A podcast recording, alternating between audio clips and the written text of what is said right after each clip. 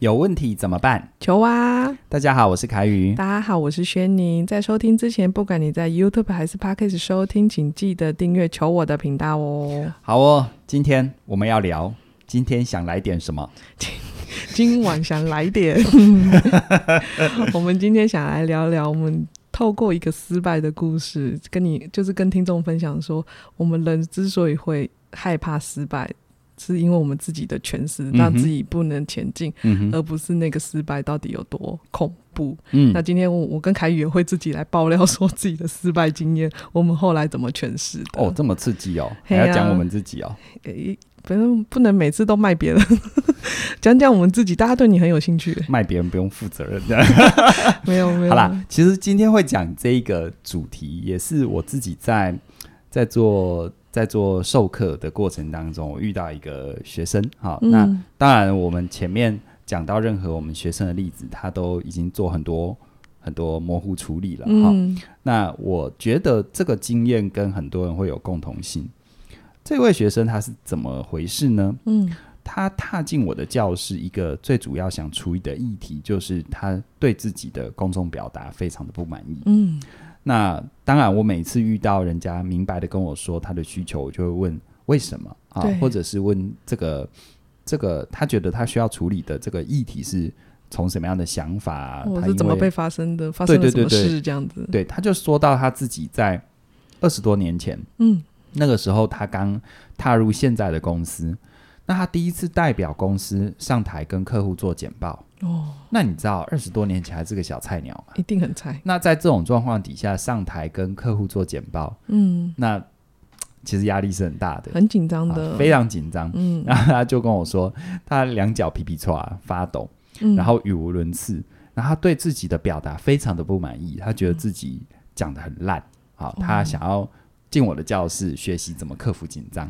哦，想要学怎么克服紧张啊？没错，没错，嗯，在他的认知里，他就认为只要上台会紧张，就一定是不好的。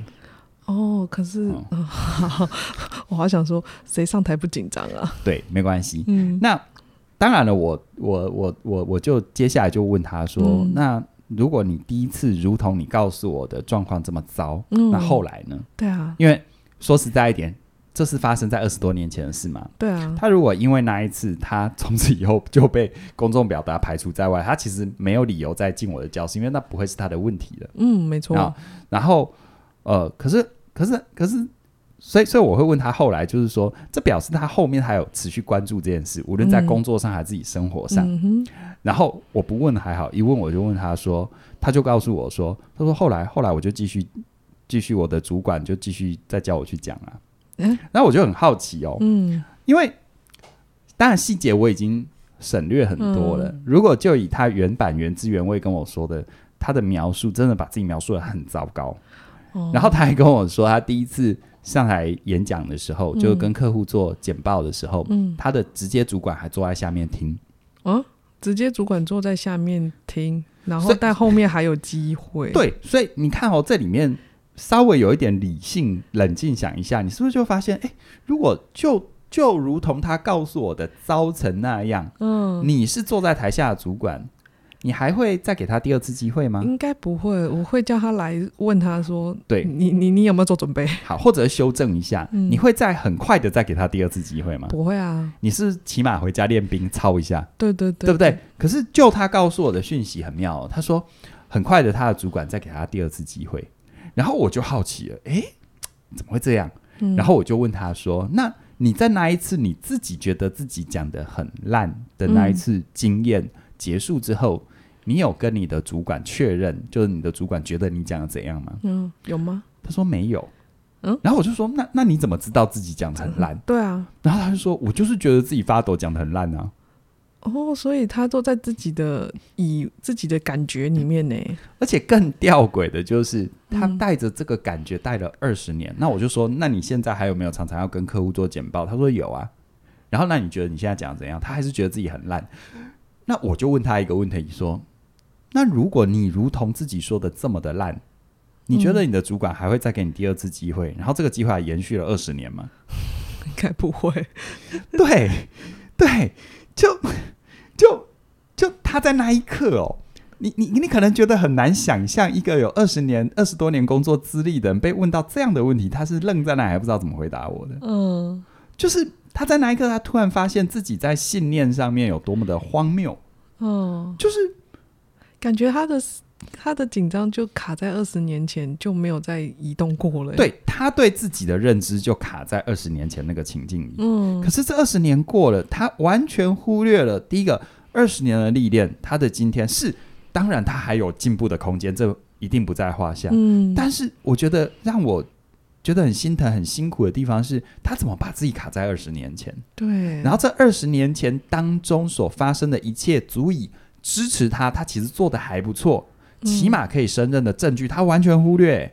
哦。对，他讲完之后，他的主管是不是马上给他第二次机会？对啊。而且慢慢的让他就是操持这件事情，到他现在，他常常在跟客户做简报，他完全没有把重点画在。他后面的一些努力，就二十年可以被已知证明他 OK 的地方，哇，他一定很辛苦哎。对啊，所以，所以我会觉得，我会觉得，从这个，嗯，他所谓的失败的经验，嗯，真的会让我想到，我们是怎么诠释自己的失败，因为他这样子诠释自己的失败，嗯，我可以想象，他这二十年只要一想到公众表达这件事情，嗯。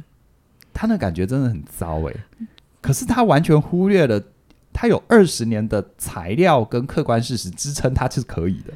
哦，真的就是那个诠释在自我诠释上面卡在二十年，真的很辛苦，真的会让人家在旁边看他也会觉得你怎么会让自己变成这样？嗯，其实我后面跟他互动，我也发现，因为这个信念，他很容易把所有他的遭遇都把重点画在。对自己最不利的事情上，哦，啊，或者是自我诠释最糟糕的事情上，所以有我必须说，我猜啊，跟他互动的亲朋好友应该都会觉得很辛苦，感觉好像他都凝结在一个只只愿意凝结在那个当那个不好的当下，他他有一点身边的气场就会变成是一个情绪黑洞，你知道吗？哦，嗯，就会很容易这样。OK。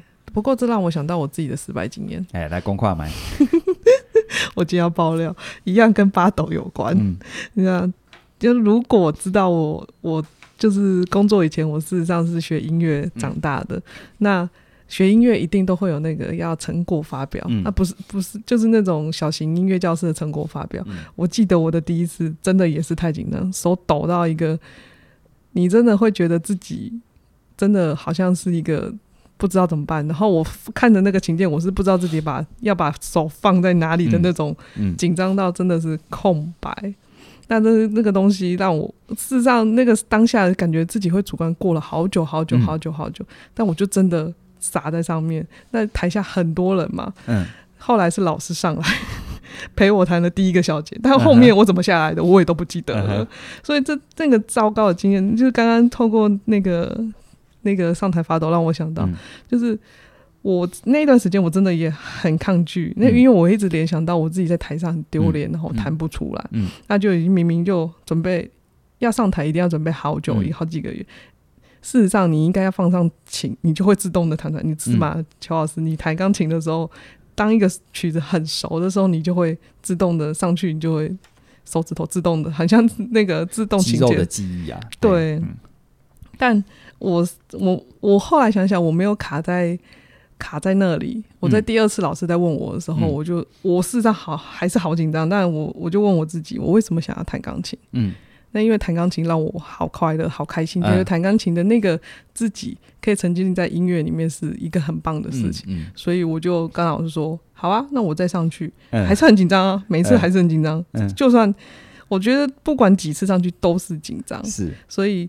我还是告诉我，我就是快乐弹琴，因为我的这后面的经验越来越好，所以我后来还在国三的时候，我自己主动说我要去考音乐班，我只还是念完了一个完整的音乐班的旅程。嗯嗯、但如果我现在回想，如果我卡在我第一次那个紧张，完全弹不出来，然后手不知道放哪里，我应该就走不到我今天现在这个样子。其实我我刚刚听到你有一个很重要的关键问句，嗯，就问自己。我为什么要弹钢琴？对啊，然后你从你从这个问题里面找到，其实你沉浸在弹奏钢琴，沉浸在音乐里面的快乐嘛。对啊，对啊，对我、嗯、我觉得这个就是一个很重要的关键点。嗯，就是当你如果真的把重点都画在那个发抖啊，对，那其实是真的无解的。嗯，因为不管是公众弹琴、公众表达，其实都一样。嗯，你只要面对公众，人都有潜意识被评价的压力。对啊，你哪怕是。不要说什么，哪怕你自己写一个写一个社群媒体的贴文，你都要常常时不时去 check 谁谁按赞呢？对啊，有几个赞，谁留言？对啊，这是很正常。所以本质上你要去，你要去，你要去抹抹掉，然后或者是你要去让自己所谓的不紧张不发抖，这是不可能的，不可能的事情。嗯，我觉得倒是说，因为发抖了，那就更是一个机会，可以问自己：我为什么干它？嗯，啊，为什么做这件事情？嗯，那我也贡献一下我自己失败的经验。好啊，你的失败是我、哦、这个失败经验，因为很多人都知道我有三次的创业经验嘛。嗯，那我其实个人主观上感觉到，呃，失败其实是第二次的创业经验。嗯，那第二次的创业经验，那个时候，呃，比较有趣，是因为经过第一次的创业经验，然后那时候在。那时候我第一次的创业，跟朋友一起经营网络公司，嗯，然后我从那个时候也开始做有声书评，对，然后后来当然因为呃理念啊、生涯规划，因为我后来去念研究所的很多原因，我离开了我第一个创业的公司，嗯，然后后来我原本就没有想要再创业，只是因为做有声书评，刚好被一个长辈，嗯，刚好被一个长辈。呃，看见啊，就是我们因缘际会认识。嗯、那这位长辈他刚好自己有开一家公司，哦、啊，是一个上市的公司。嗯、然后他有想要做一些社会公益，哦，所以那个时候我记得我研究所已经啊、呃、念完了，嗯啊念完了。然后，然后他就问我说：“哎，你念完什么打算？” 那时候我根本没什么 打算。对，然后他就跟我说：“那我我这个基金会你要不要来帮忙？”我就去基金会帮忙。嗯就帮着帮着，我帮了一年之后，我就会觉得啊、呃，你知道我们上一集讲到那个基层的工作嘛，嗯、对，对，对，对不对？我在呃，我在我在我在基金会里面就做一些相对比较基层的事情。嗯，那我原本也不以为意，只是我心里就一直有一个感觉是，有了有声书评的经验，想说做一些事情推，我一直就想要做教育，嗯，想要推广教育等等。但那个时候我完全没有像现在有完整的课程啊，商业模式完全没有。嗯我单纯的只是觉得，或许可以试试看，看看能不能摸出一条路。嗯，因为基金会本来就要办讲座、办活动。嗯，我只是用这样搭着这样的概念，然后跟我的老板说：“哎，我我想试试看。”嗯，好，就是在基金会的架构。嗯，结果我的老板听完之后，他就说：“啊，不如我给你一笔钱，你开个公司试试看。”哦，好，所以我第二次创业经验算是有天使投资人。嗯。可是我为什么说它是失败的经验呢？对啊，因为我第二次创业经验的时候，呃，我我的老板给我了一笔钱，但是我一年之后把它收掉。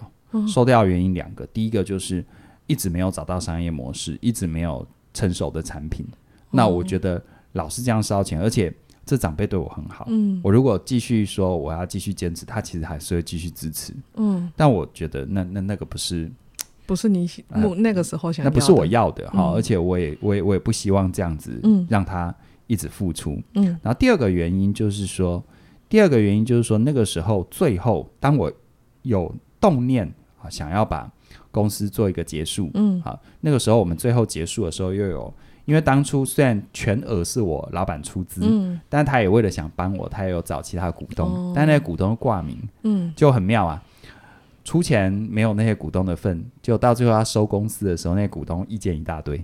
哦，所以那其实 其实让我会觉得就是说啊，我公司没有搞起来，我公司做不成功也就算了，到后面还有这些人事的问题。那那真的其实对我来说是有辛苦到啊，嗯，因为那些后来挂名的股东其实也是我重要的长辈。嗯，那我心里会有一个很大的撕裂，你知道吗？嗯，就是我这么尊敬的长辈，怎么遇到这种事情？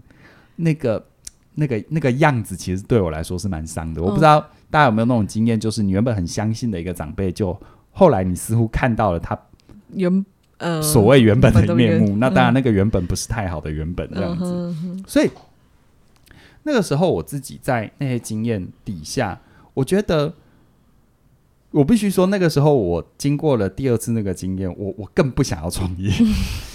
那后来，后来我觉得，后来我觉得，为什么我还是成立起点文化呢？嗯，我会觉得有一个东西，就是说，你有没有自己真正想做的事？哦，我觉得有时候我们超越不了。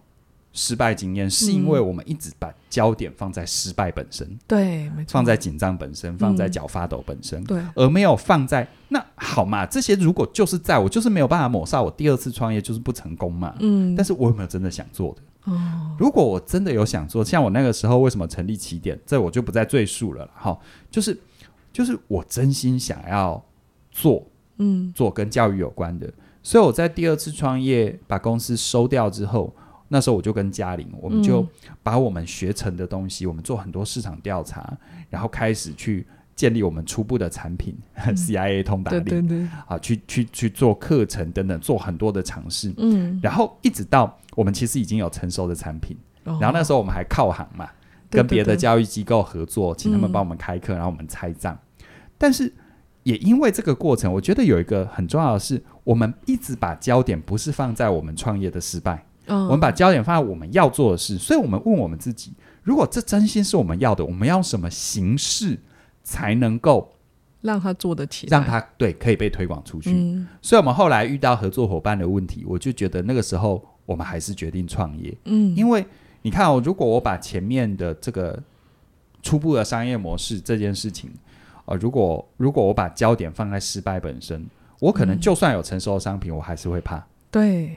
对不对？嗯、我不会把它明确的归因在我第二次创业，其实是因为没有商业模式。哦，没有明确商。我会把失败标定成为我不适合创业。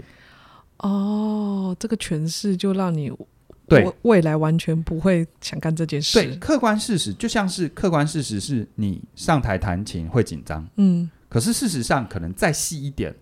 啊，可能你只是因为没经验而紧张，对啊，或者是可能因为什么什么，我不知道，那是你的诠释。嗯、对，就像我前面讲到那位学生，客观事实是他第一次真的脚会发抖，嗯，但是事实上他有二十年的这么多经验可以支持证明他其实是可以胜任的，嗯，一样。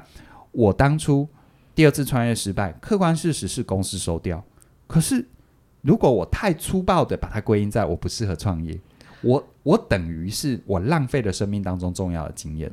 哦，他跟我后面要不要创业无关。我就算后面都不创业也没关系。嗯、但是我好好的看待这一次失败，我就会发现，哦，原来做任何事情，你要先确定你的商业模式，你要有一个可以让钱滚动的起来，可以收得到钱的东西。嗯，然后再来呢，合伙人的部分，嗯，好，你有没有真的明确去研究、去归因这中间发生了什么事情？嗯，而不是很粗暴的就说啊，那我这一辈子都不要跟人家合作。哦，因为我发现我们好多人就会因为。一件事情，然后以偏概全的就觉得就是这样子，所以我不要这个。对，我说哈，我这边自己在笔记上就有写，其实全盘全盘否定是在思考上面的怠惰。哦，思考上面的怠惰。你有发现，你遇到一个失败的状况，全盘否定其实是最容易。哎，最简单啊，反正就这样子，所以我就不要这样。数学考坏一次，就说我不适合 念数学。是数学不会就是不会。对对，那你没有去研究你到底失败在哪里嘛？嗯、对，你你这一辈子以后不用当数学家没有关系。嗯，可是事实上，你稍微数学数学有一点概念等等，至少你在人生的过程中会过得比较顺呢。哦，对对对，对不对？只要跟买卖有关的哪一个不是数字？嘿呀、啊，都是加减乘除嘛。对啊，所以我会觉得其实。失败的经验在我们人生当中是一个很重要的机会，让我们从更让我们更深入去检视整件事情对自己的意义。哦，所以我觉得我自己后面为什么像我们在经营起点，为什么我们很重视商品的定位、商品的切入点？然后呢，比如说我们在协作模式上，嗯，我们很重视人。对，我觉得跟我第二次失败的经验有关。哦，好，我第二次失败经验如果只停留在失败，都不会有后面。对，没错。